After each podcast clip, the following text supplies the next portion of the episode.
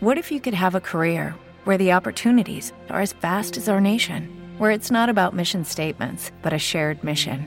At U.S. Customs and Border Protection, we go beyond to protect more than borders from ship to shore, air to ground, cities to local communities. CBP agents and officers are keeping people safe.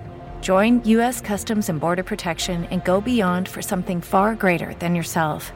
Learn more at cbp.gov/careers. Rebeca Muñoz, Tu mind coach experta en desarrollo personal. te enseña a usar tu mente y emociones a tu favor en su podcast Resetea tus límites. Es hora de explorar las herramientas para liberarte de tus inseguridades. Busca Resetea tus límites en tu plataforma de audio favorita.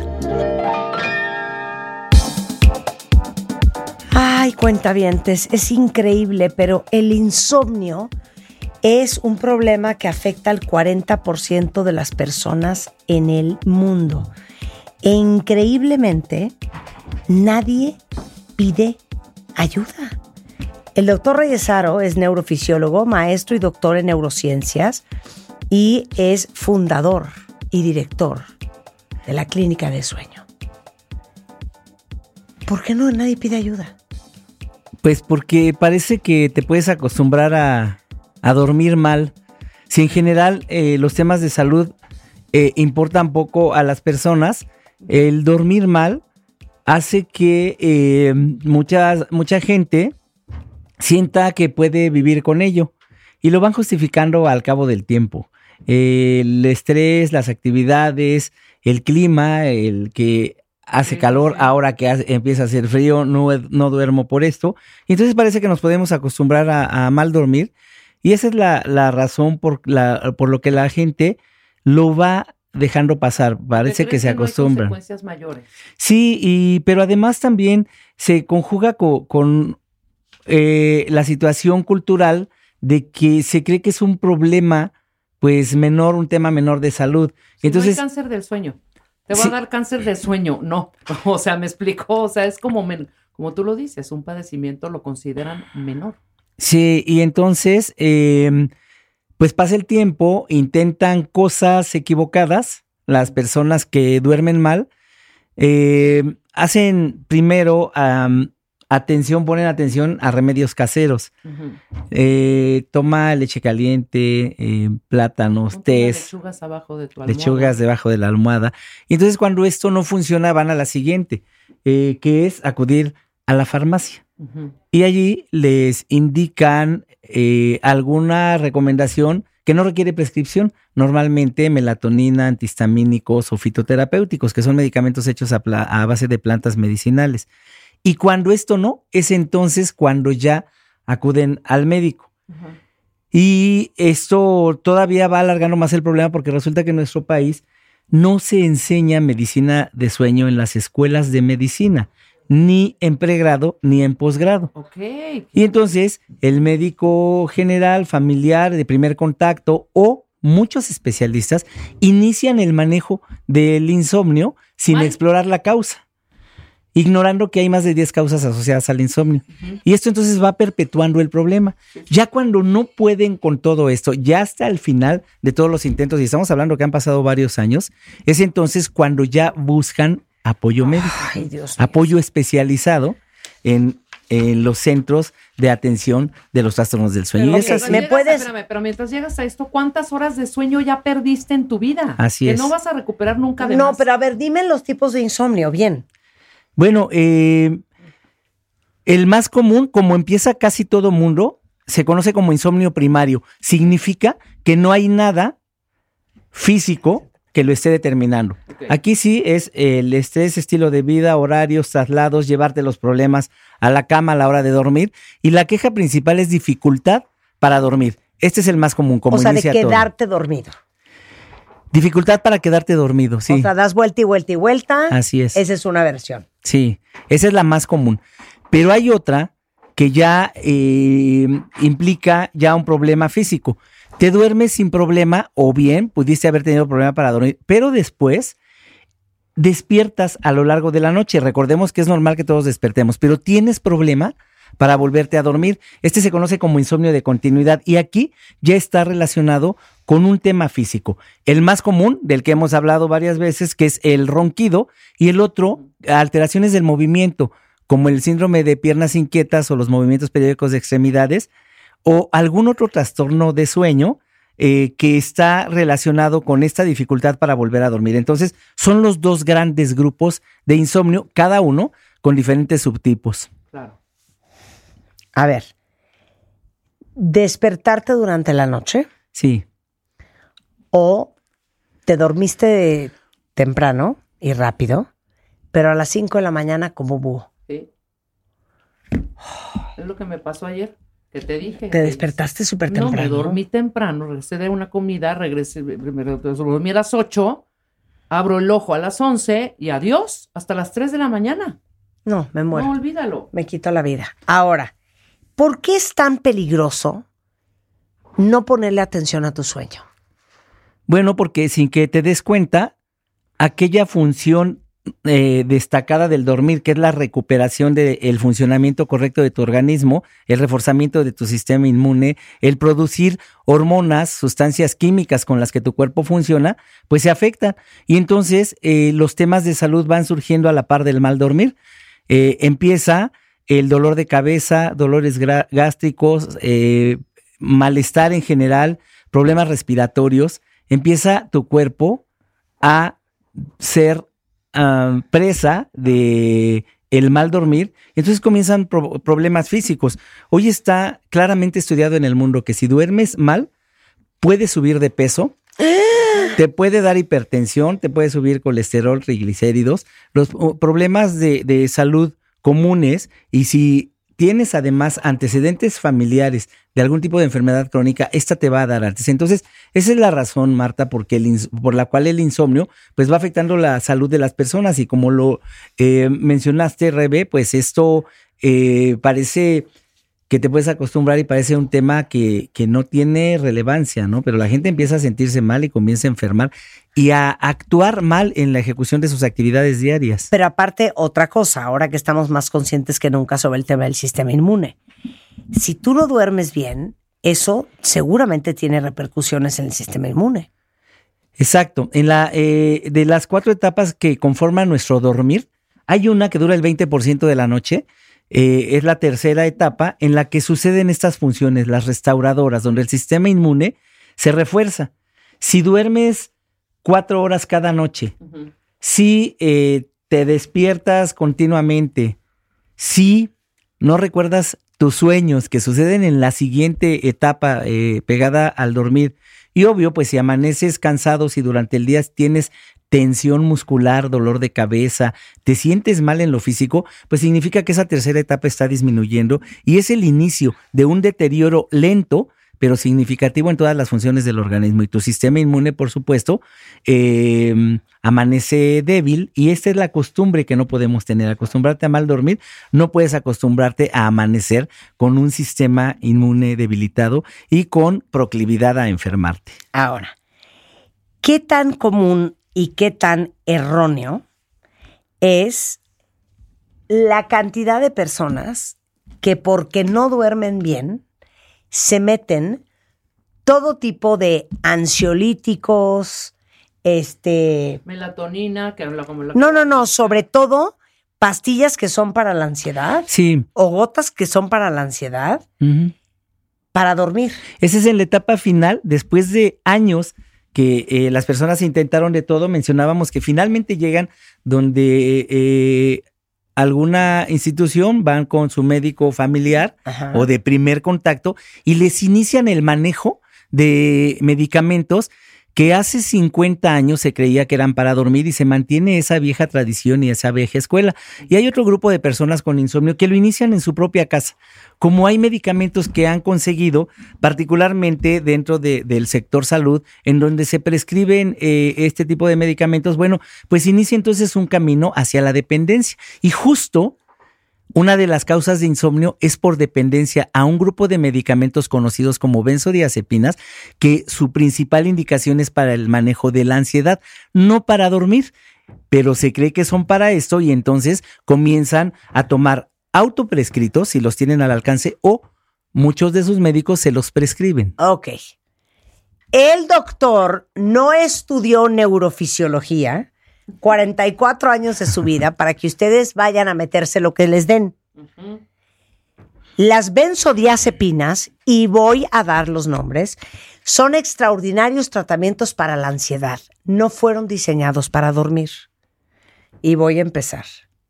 Ribotril, Tafil, Es clonazepam, eh, que también existen con, No, con es que esta yo el forma. clonazepam, el no sé qué. No, yo me sé los nombres. es que son los nombres comerciales. Ribotril, Sí, eh, dijiste tafil, Tafil, eh, eh, Ativan, Lexotan, Los Lexotan, Prozac Do- sí es do- lo- Valium. Sí, son todos estos derivados del diazepam, así los entendemos eh, más fácil. No por son eso benzodiazepinas.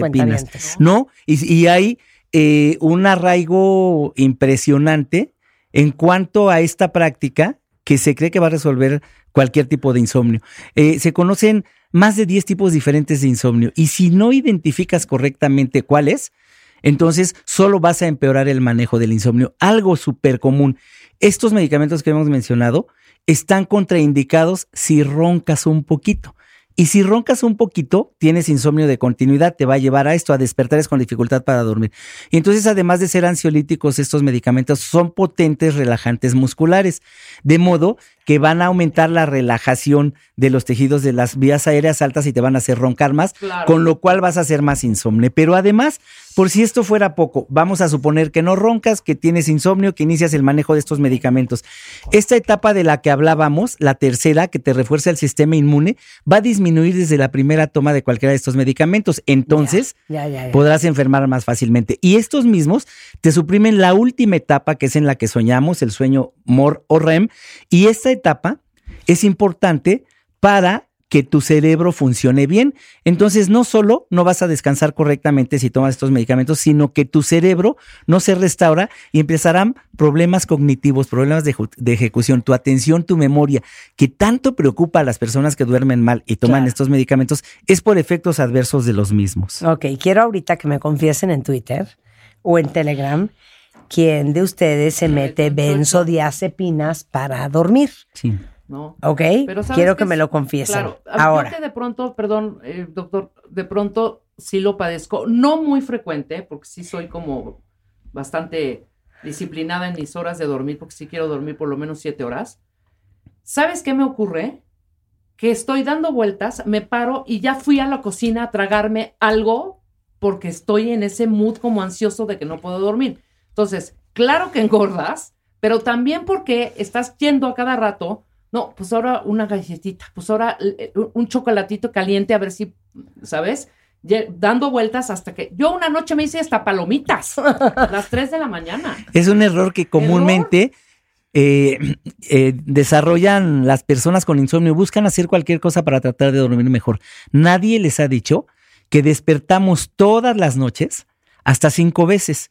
No les han dicho que no te tienes que levantar a hacer nada. No les han dicho que no tienes que ver la hora, porque si la ves, crees que ya no te vas a poder dormir, ni les han dicho que no debes levantarte a hacer nada durante la noche, porque entonces estás rompiendo la continuidad de esa función tan importante que es el dormir y pues tu ejecución diurna será, si en la noche te levantas aletargada a hacer cosas, en el día se conserva esa eh, disminución, esa efectividad para la ejecución de tus actividades diurnas. Entonces es una combinación de cosas que creen que les van a ayudar a dormir mejor y solo lo empeoran, entre ello el, eh, el consumo de medicamentos. Ok, ahora, si no es con benzodiazepinas. ¿cómo son los medicamentos especialmente diseñados para inducir el sueño? Bueno, hay unos eh, no benzodiazepínicos, eh, conocidos como medicamentos Z, que son los más utilizados en el mundo. En aquellas personas que se ha descartado que tienen ansiedad y depresión, en donde las benzodiazepinas son manejadas por el área de psiquiatría correctamente. Pero además de estos, también existen otros grupos de medicamentos llamados neuromoduladores.